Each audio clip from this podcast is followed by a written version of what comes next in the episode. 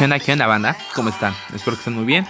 El día de hoy no tenía ni idea de qué tema tocar, así que les traigo unos cuantos hilos de Twitter. Muchas gracias. no me los patrocinaron, ni siquiera me los mandaron, pero saqué todos estos hilos de la página de Facebook, hilos de Twitter, slash Twitter Tweets. Así que empecemos. Ah, bueno, les cuento qué voy a hacer. Eh, se les voy a leer un hilo, después les voy a decir qué es lo que pienso. Intentaré ser gracioso. Y ya. Sé que no sé en cuántos capítulos he puesto a Tino, pero he estado muy pegado con Tino. Se los recomiendo otra vez. Le comento el asunto un periplo. Y claro que me dijo que no. Esa canción se llama Una vida mejor. Y según yo fue en en CUTV Sessions. Ok.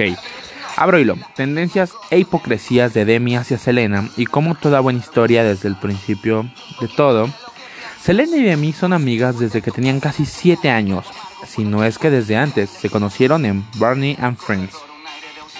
Las dos eran best friends forever y comenzaron a grabar vlogs como amigas cool, como cualquier pinche persona. Las dos protagonizaron la película Programas de Protección para Princesas, donde hacían de mejores amigas y hasta hicieron una canción juntas, One and the Same. Pero este terminó, pero este terminó cuando un día Demi se encontraba en la calle rodeada de paparazzis y uno de ellos le preguntó, pobre Selena, y ella respondió, ah, verga, perdón. Sí, no, si me voy a equivocar en un chingo de palabras, y una vez les digo. Una es por... Eh, una es porque estoy escuchando música. Dos es porque no traigo lentes. Y es como de... Verga, se me van a ir muchas palabras, ¿ok? Soy un badía, pero región 3. Pero esto terminó cuando un día Demi se encontraba en la calle rodeada de paparazzis y uno de ellos le preguntó sobre Selena y ella respondió, pregúntale a Taylor Swift. Ah, en una entrevista para la revista Girls Like, donde dijo que le deseaba todo lo bueno a Selena, paz, amor y etcétera. Pero que los amigos de verdad no dejan que otros sean malos amigos. Después de eso, Demi ingresó por primera vez a rehabilitación y adivinen quién fue quien más la apoyó. Sí, Selena. Cuando Demi salió, se les volvió a ver juntos a Selena súper felices, como si nada hubiera pasado. En esa misma premiación, la prensa se dio cuenta de que Selena no miraba a Demi porque estaba con Justin. No hay imágenes del hecho. En 2013, Demi se la pasó vomitando arcoíris diciendo cosas buenas sobre Selena y su amistad, tipo, nada pasó. Selena se presentó en The X Factor, donde Demi era jueza, que aprovecharon para tomarse una foto publicada con las palabras prueba de que esta amistad será para siempre. En junio del 2014, Demi dejó de seguir a Selena y lo acompañó con un meme diciendo, nadando lejos de tu mierda, bye perra. Ah, cuando Demi fue a un programa y le preguntaron el por qué ese un follow y Demi dijo, mm, es normal, las personas crecen y se distancian. Y si llamar a tu mejor amiga perra es distanciar. Dos meses después le devolvió el follow y subió esta foto diciendo, miren lo cool verga, perdón, es que también es que cabrón sabe escribir. Miren lo cool for the summer, viejas amigas siempre. Meses después le hicieron una entrevista donde le dijeron si ella y Selena eran amigas y dijo, mm, no. En 2007 Selena estuvo enfocada en su salud y Demi estuvo en la revista People donde habló de la fortaleza de Selena como mejor amiga. Ahí hubo interacción ya que Demi estrenaba su documental y Selena la apoyó. Como saben, Demi, la heroína del pop, estuvo en rehabilitación por una sobredosis. Selena como buena amiga fue a verla y estuvo con ella. Como saben, Demi Lovato comenzó su contrato con Scooter Brown, manager de Justin Bieber. Tiempo después se le dio con Justin y Hailey Bieber, a lo cual no le veo nada malo, pero lo, lo tuve que incluir, perdón, es que decía Tibe. Demi se presentó en los Grammys y mucha gente la felicitó, entre ellas Selena, pero Demi nunca contestó la felicitación. Tiempo después subió esto a sus historias de Instagram mostrando su apoyo a Justin. subió una imagen de Justin donde dice I love the documentary so much. Y Demi Lovato puso So true, people don't get how impactful turning at so much young hate can be always supporting you. Qué guava traducirles esto, pero lo voy a intentar. es cierto, las personas no entienden el impacto que tiene alguien joven con sus oportunidades. Una cosa así. Y ustedes dirán, ¿qué tiene que ver Yossi? Una de las razones del distanciamiento de Selena y Demi era él, porque Demi lo odiaba y odiaba que le quitara a Selena. La güey, ya esto se me está haciendo más que Selena, no, de que Demi en el fondo estaba enamorada de Selena, güey. Ok. ¿Qué pedo, güey? Demi Lovato me suena un chingo. Y ahora de mí, en una entrevista para Hasper Buzzers, dijo, cuando creces al lado de otra persona siempre vas a tener un cariño hacia ella, pero no soy su amiga, así que, bueno, siempre voy a quererla y desearle lo mejor a ella y a todos, declaró Demi. Mi conclusión es, Demi utilizó a Selena como promoción para promocionarse y luego dijo que no eran amigas. Dijo odiar a Justin Bieber porque hacía que Selena se separara de ella y ahora es amiga de Justin. Demi es una gran cantante, no tengo nada en contra de ella, pero sin duda Demi no tiene control sobre lo que dice, pero bueno, Selena para mí es una de las personas más amables del mundo y creo que Demi debió aprovechar su amistad. Pero no sé qué tan cierto sea todo. Hay rumores de que Selena escribió People You Know para Demi. A ver, dice, puso las imágenes de la traducción al español, dice, en estos días no podríamos estar más alejados. ¿Cómo se siente estar del lado, del otro lado? Demasiadas noches, demasiadas despreciadas contigo. Lo detesto, desearía poder volverse atrás porque solíamos ser unidos, pero las personas pueden pasar. Eh, ¿Qué pedo, güey? O sea, eso, eso ya parece más una pinche historia tóxica de ex, güey. O sea, entiendo que hay amistades tóxicas, güey. Pero, güey, ¿qué pedo, güey? Pobre Selena, güey. Siempre su vida ha sido así, güey. Ok. Mm, creo que es mi opinión, güey. O sea, leí eso porque pensé que iba a estar más interesante, güey. Pero bueno, pensé que era mejor y que iba a estar mejor escrito. Pero bueno, aquí hay otro que dice, me lo han pedido mucho y además fue el tema más votado. Así que va, así que sin más, les dejo con el área 51. Abro hilo. Este tweet es de arroba Una cosa así, güey. Chile, que hueva, güey, estar leyendo esto. Mm, pero antes de meternos en los misterios que esconden en este lugar, vamos a explicar qué es. El Área 51, también conocida como Room Lake o Homey Airport, es un destacamiento remoto de las bases de la Fuerza Aérea de Nellis. De acuerdo a la Agencia Central de Investigaciones CIA, las designaciones correctas para las instalaciones del Área 51 son el campo de, de pruebas y de entrenamiento de Nevada y Groom Lake, aunque el nombre de Área 51 también ha sido utilizado en documentación oficial sobre la CIA. De todos modos, se han designado otros nombres para la instalación como Dreamland, Paradise Ranch, Home Base, Waterworld Strip y el nombre más reciente que se ha asignado es Homey Airport. El espacio aéreo militar en torno a la zona está denominado como Air... Ah, se lo voy a leer en español, güey. R-4808N. Es que estaba acostumbrado a leerlo entre dos. Eh, las instalaciones se encuentran ubicadas en una región sureña de Nevada y a unos 133 kilómetros al noroeste de la ciudad de Las Vegas, situada en el centro, a lo largo de las tierras baldías de Groom Lake, en un vasto aeródromo. sí, ¿no? aeródromo militar. Sí, no, no, sí lo había leído bien. Si bien no se sabe con exactitud el objetivo. Eh, a ver, perdón. Si bien no se sabe con exactitud el objetivo principal de estas bases, según evidencias históricas, es probable es probable que se estén llevando a cabo investigaciones y desarrollo con sistemas de armamento avanzados y pruebas en aviones experimentales que no son reconocidos oficialmente por el gobierno de los Estados Unidos. Gracias a todos los secretos que se encuentran en este lugar, ha llegado a convertirse en objeto de interés. Además de las teorías conspirativas que lo abarcan. Aunque Groom Lake no ha estado declarada como base secreta, todas las investigaciones en torno al Área 51 se consideran información comprometida y clasificada como, como de alto secreto, sospechoso, ¿no? Pero bueno, ahora sí, vayamos a lo que nos trae hoy acá. ¿Qué secretos y o misterios se dice que esconde este lugar? Antes de empezar a leer, uh, el Área 51, güey, siempre ha sido punto de vista, güey. Por... Porque es de las áreas más protegidas, güey, que tiene Estados Unidos. Y no tendría por qué, o sea, entiendo que es una base militar, güey, pero, o sea, si entras hasta por accidente ahí, güey, porque ha ocurrido que personas entren por accidente, llegan con pistolas, güey, los amenazan y les dicen, ¿qué quieren, güey? ¿Qué hacen aquí? Y es como de, bro, tranquilo, ¿no? Mm, ok. Desde que se estableció el Área 51, varias personas declararon haber visto objetos extraños sobrevolando su espacio aéreo.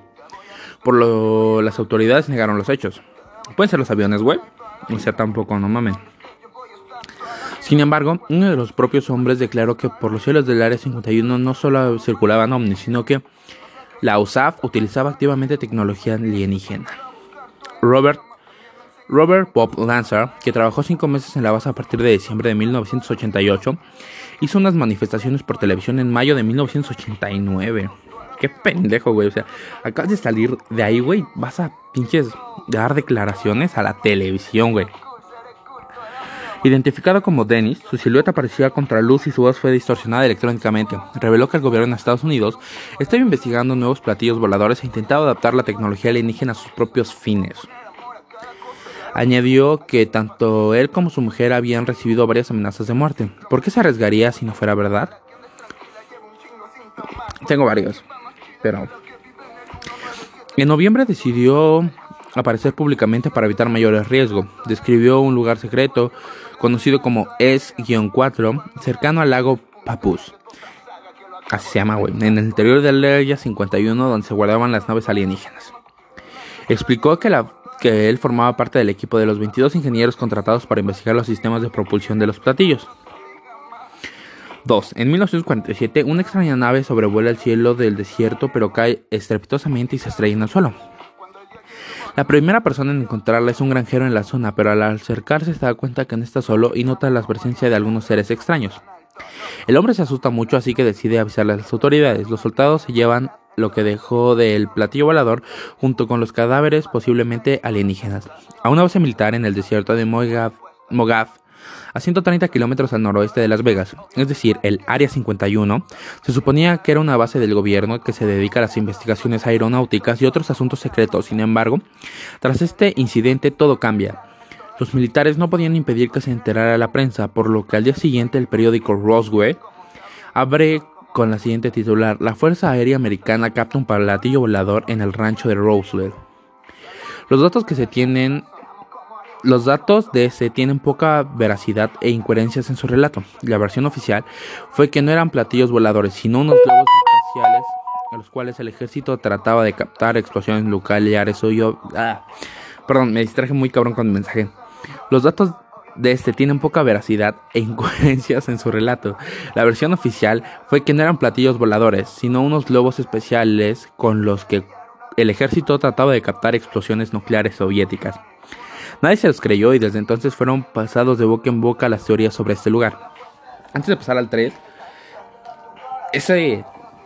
Ese. Mm, ¿Cómo se llama? esa información y así fue muy, muy importante, güey. O sea, abrió muchísimas puertas sobre lo que se piensa del Área 51. Pero hasta Google, hace como dos, tres años, em, hizo uno de sus doodles, creo que se llama. Em, ah, los doodles son esas madres que... Em, ven que no sé, güey, que por el Día de las Madres cambian las letras de Google y así. Eso se llaman doodles, según yo. Que yo me acuerdo, güey, así se llama. Entonces hicieron uno de ese, güey. Lo jugué yo porque, pues, ya saben, pinche vato. Mego que se la pasó todo el día en internet. Y habla y cuenta más o menos la historia, güey. También dicen que creo que ese güey, el granjero, después de que vio esas cosas, güey, tuvo varios sueños, güey, recurrentes con eso. Ok, 3. En 1955, un director de cine llamado Ray Santilli presentó una película que duraba 17 minutos, donde se mostraba supuestamente la autopsia realizada al extraterrestre que se estrelló en Roswell. En la película, al extraterrestre le abren el pecho y, le, y extraen los órganos internos. No me, no me pareció subirla, pero está en internet por si les interesa. Además, se ciertas características como que tenía 12 dedos en los pies. Este alimento al esto alimentó el interés de la gente por este tema. La ufología, los avistamientos de ovnis fueron más fuertes que nunca, además de los mitos sobre el Área 51 crecieron de forma exponencial. En Groom Lake, el gobierno estadounidense realizaba muchos experimentos. En el Área 51, decenas de científicos han trabajado durante años sobre los viajes en el tiempo. John Tinor fue nada más y nada menos que el primer viajero en el tiempo, un soldado estadounidense del año 2036, al cual se le asignó la tarea de regresar a 1975 para conseguir un ordenador IBM 5100, la única máquina capaz de editar varios códigos de error. Perdón, es que está nuevo, no lo había leído. También se dice que en el área 51 se guarda la campana antigravedad nazi, una construcción del ejército de Hitler que es de una magnitud enorme y que manipulada la energía hasta tal punto capaz de crear de la, de la nada colas de gusano o puertas gravitatorias capaces de, de llevar un sujeto a otra esfera espacio-temporal o sea una máquina del tiempo. También se rumorea de experimentos de teletransportación muy útiles en este tiempo, pudiendo enviar soldados de un segundo en un segundo a cualquier parte del mundo. Y la tecnología que encontraron en el incidente de Roswell les vino de mucha ayuda para, para esto. También hay una cinta de video muy especial ya que fue en el área 51 donde se rodó la llegada del hombre a la luna, cosa que en su momento fue mentira o al menos eso se sospecha. En el desierto de Nevada, Neil Armstrong hacía como si llegara a la luna en un plato construido en una parte de Groom Lake. También se han realizado experimentos de creación de virus y curas, por lo que no es extraño ver algún humano semimutante fotografiado con, algún, con algo curioso acerca de la zona. Y como no, uno de los mayores experimentos que se han elaborado en estas es la inmortalidad. Seis y cabrios intentos fallidos de esta investigación científica han fallecido más de medio millón de personas. La llamada frenética al área 51. El eso ya es el cuarto, güey, perdón. Les voy a decir lo que pienso de los viajes en el tiempo. Sé que les vale verga. Pero cada vez que quito la música es porque me voy a concentrar en lo que voy a decir. Los viajes en el tiempo son muy imposibles, güey. O sea, viajar en el espacio-tiempo está muy cabrón. Porque si se dan cuenta, tendrían que construir una máquina que pueda retroceder o avanzar en el tiempo. O sea, y aparte de avanzar en el tiempo, tiene que avanzar en el espacio. Porque si nada más avanza en el tiempo, literalmente la Tierra va girando porque hace su ciclo de los días, güey. Pero aparte, va girando a través del Sol. O sea, así que si literalmente quieren viajar un año atrás, no va a estar en el mismo lugar siempre, güey. O sea, varía. Así que son casi imposibles, güey. O sea, estoy 90 seguro, 90% seguro, güey, de que a menos de que estemos muy avanzados tecnológicamente, güey, se podría hacer viajes en el tiempo. Pero no mames, es muy, muy, muy, muy, muy, muy poco probable que se puedan hacer. ok, sigo. Y como no, uno de los mayores experimentos que se han elaborado de esta es... Ah, no, eso ya. 4. La llamada frenética al área 51. En septiembre de 1997, el programa de Talk Show recibió una llamada de un hombre desaparecido, un ex empleado del área 51, que dijo cosas como: Ellos quieren que los principales centros de población sean aniquilados para que el resto pueda ser controlable. La transmisión se detuvo misteriosamente y nunca más se habló en el show sobre esta extraña llamada. La CIA admitió que en 2013 que si existe... Verga, perdón la CIA admitió en el 2013 que sí existía la Ley 51 y que se realizaban investigaciones aeronáuticas, pero no dijeron nada sobre extraterrestres. Pero bueno, ¿ustedes qué creen? ¿Son verdad todas las teorías que acompañan o simplemente es un lugar donde se guardan secretos de guerra? Terminó el libro de Twitter con puta, güey, no mames, güey, qué pedo, güey. ¿Cuántas fotos son, güey? O sea, me metí 30 fotos, güey. Hay un chingo de putas faltas no de ortografía, güey, estaba muy bien escrito y redactado. Pero siento que las comas estaban un poco mal puestas, güey, por eso me frenaba. Y luego no le entendía. Verga, güey, te los juro que ya necesito mis lentes porque si no, neta, leo muy de la verga, güey. Ok, vamos con la siguiente. Creo que ya les dije lo que sospecha. Ah, los extraterrestres. Sí existen, güey. hay una paradoja, güey. Déjenme ver si la puedo encontrar. creo, según yo, güey, se llama la paradoja. Paradoja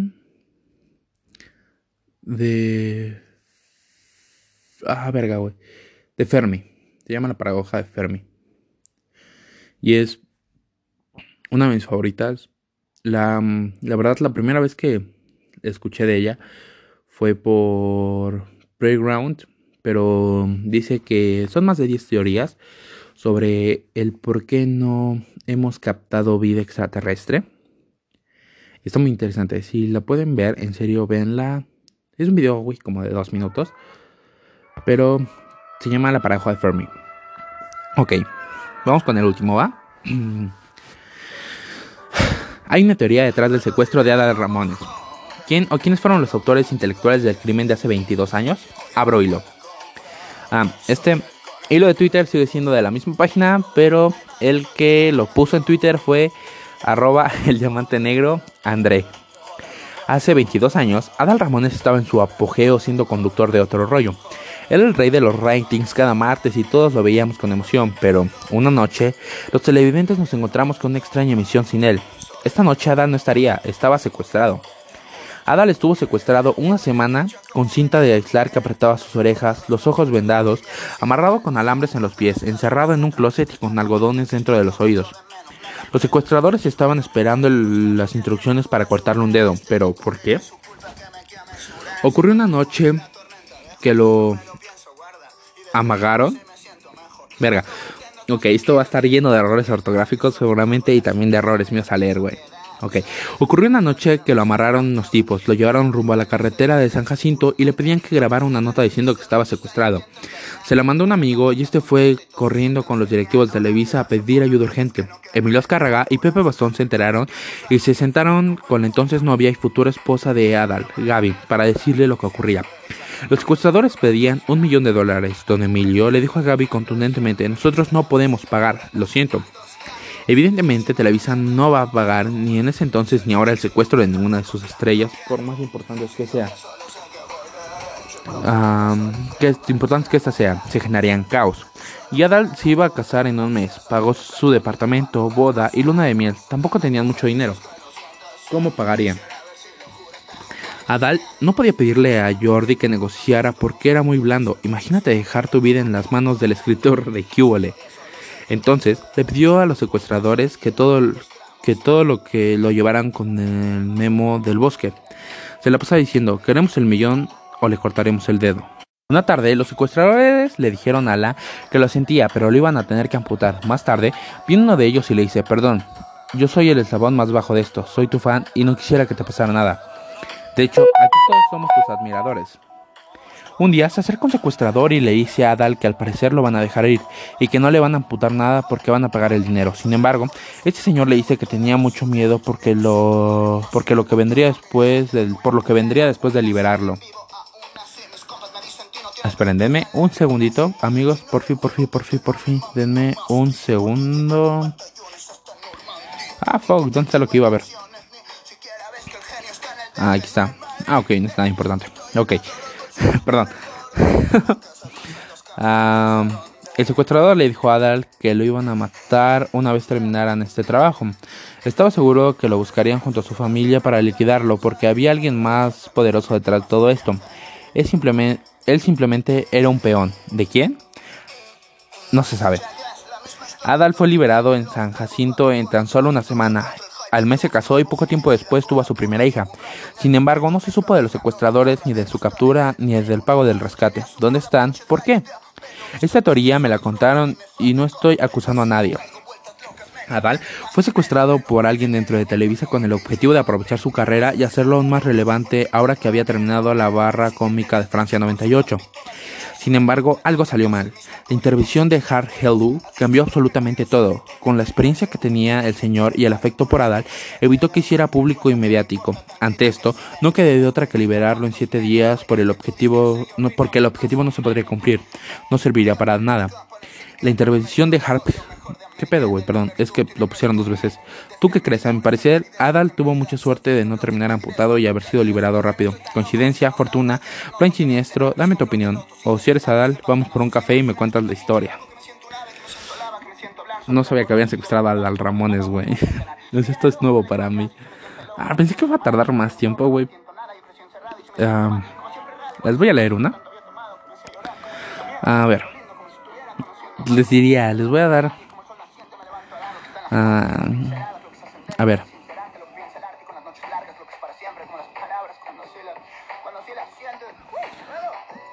Uf, este está buenísimo, a ver. Ok, sí, porque es el siguiente, ¿ok? Va. Vamos a comentar cada dato, estos son datos. Abro hilo de datos random. Hay solo dos días de tu vida que no tienen 24 horas, el día que naces y el día que mueres. Los tiburones existen en la Tierra desde antes que los árboles. Sí. El ruido que pensamos que hacían los dinosaurios en realidad no sabemos si es ese porque nadie los escuchó. Güey, se decía que que los dinosaurios, güey, hacían ruidos como las aves, güey, porque vienen de las aves. No, las aves vienen de los dinosaurios, mejor dicho. Las llaves del auto siempre viajan más que el mismo auto. ¿Eso es obvio? Ella no los ama. cuando miras al cielo estás viendo al pasado, porque la luz tarda en viajar, entonces mientras más lejos veas, más, más atrás en el tiempo es. Las alpacas se venden de a pares. Si pasan mucho tiempo sin un compañero de una misma especie, mueren de soledad. sin darnos cuenta, todos los años pasamos por el día que vamos a morir. Ah, Simón, Simón. Hay más hormigas en la Tierra que seres humanos. Sí, güey, ¿qué pedo con eso, güey? El F que se utiliza para momentos tristes significa ella no te quiere. Qué pendejada, güey. El F viene de un Call of Duty que en una misión ibas a un cementerio y frente a una tumba decías F to pay respect. F para dar respetos o para darle luto. Una madraciera. El tiempo no existe, es una percepción nuestra que adaptamos desde que nacemos para medir a los ciclos naturales o los sucesos. Las veces que entraste y saliste en un auto son pares toda tu vida, a no ser de que hayas nacido o muerto en uno. Ah, fuck, negresa está muy cabrón. Hay más aviones en el mar que submarinos en el cielo. ¿Qué pedo, güey? Ah, nuestras mascotas pasan con nosotros una parte de nuestras vidas, pero nosotros estamos en toda la vida de las suyas. Ah, si miras al cielo, no directamente al sol, puedes ver glóbulos blancos de tus ojos moviéndose, fenómeno en óptico del campo azul. No mames, entonces son esas madres como larvitas, güey, no sé si ustedes las vean. ¿Qué pedo? Técnicamente somos tan viejos como el mismo universo porque la materia no puede ser creada ni destruida. Verga, güey. Cuando aplaudimos nos pegamos a nosotros mismos por algo que nos gusta. En realidad nunca has visto tu cara, solo el reflejo. Uf, no mames, muy buena. Quedan tres minutos. Y hay una de... Ah, ok. Les voy a leer una última, ¿ok, banda? Son 17 fotos, pero este es muy importante, es muy interesante, güey.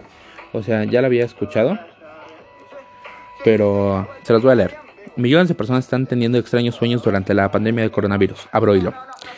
La nueva pandemia está cambiando la vida tal como la conocemos. Más de una cuarta parte de la población mundial ahora están en una gran parte confinados en sus casas, a medida de que los gobiernos intensifican las restricciones al movimiento y el distanciamiento social. Algo extraño está ocurriendo, un fenómeno que está afectando a millones de personas. Extraños sueños. Si pensabas que eras el único que tenía sueños extraños o extremadamente vividos durante la pandemia de coronavirus, ciertamente no lo eres. Muchas otras personas están teniendo sueños intensamente vividos durante la pandemia del coronavirus. ¿Qué está, ocurriendo, según la ciencia? La doctora Darely Barrett, psicóloga de la Facultad de Medicina de Harvard, dijo que el aumento de sueños vividos en muchas personas tiene que ver con el hecho de que el ritmo de vida de las personas se ha ralentizado, al menos para los trabajadores no esenciales y personas que se quedan en casa. Cambia la rutina de uno dramáticamente a menudo, conduce a más recuerdos de sueños, explica la doctora. Perdón. Escucho más personas que, tanto porque sus actividades de adictos al trabajo se ven interrumpidas, como por sus fiestas están durmiendo más. Creo que es probablemente el factor más importante. La doctora también explicó que algo llamado rebote REM también podría estar afectando. Cuando alguien recupera sueño perdido, puede experimentar un aumento en el movimiento rápido de los ojos, que es la fase durante la cual se produce el sueño. La mayoría de los sueños tienen la ansiedad como la emoción principal. Por su parte, Nila, un escritor estadounidense, dice que aunque sus sueños no sean directamente sobre el COVID, su subconsciente todavía ha regresado a eventos dolorosos y traumáticos que tienen que tienen lugar en lugares apocalípticos. Creo que lo que conecta a ubicaciones es que están vacías o estériles, dicen ya, muchos campos secos y barrios y ciudades vacías. Creo que es porque he estado reflexionando sobre todas las formas en que la vida va a cambiar cuando salgamos de esta cuarentena.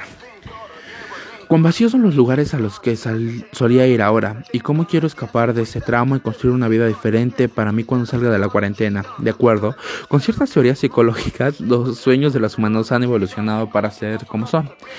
Al fin de permitirnos trabajar a través de los eventos de nuestros días y permitiendo procesar cualquier temor o ansiedad que hayan estado viviendo en el fondo de nuestros cerebros, solo en un entorno de bajo riesgo.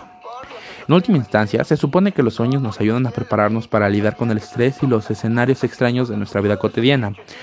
En circunstancias más normales, con menos traumas psíquicos masivos y preocupación que la mayoría de personas están experimentando.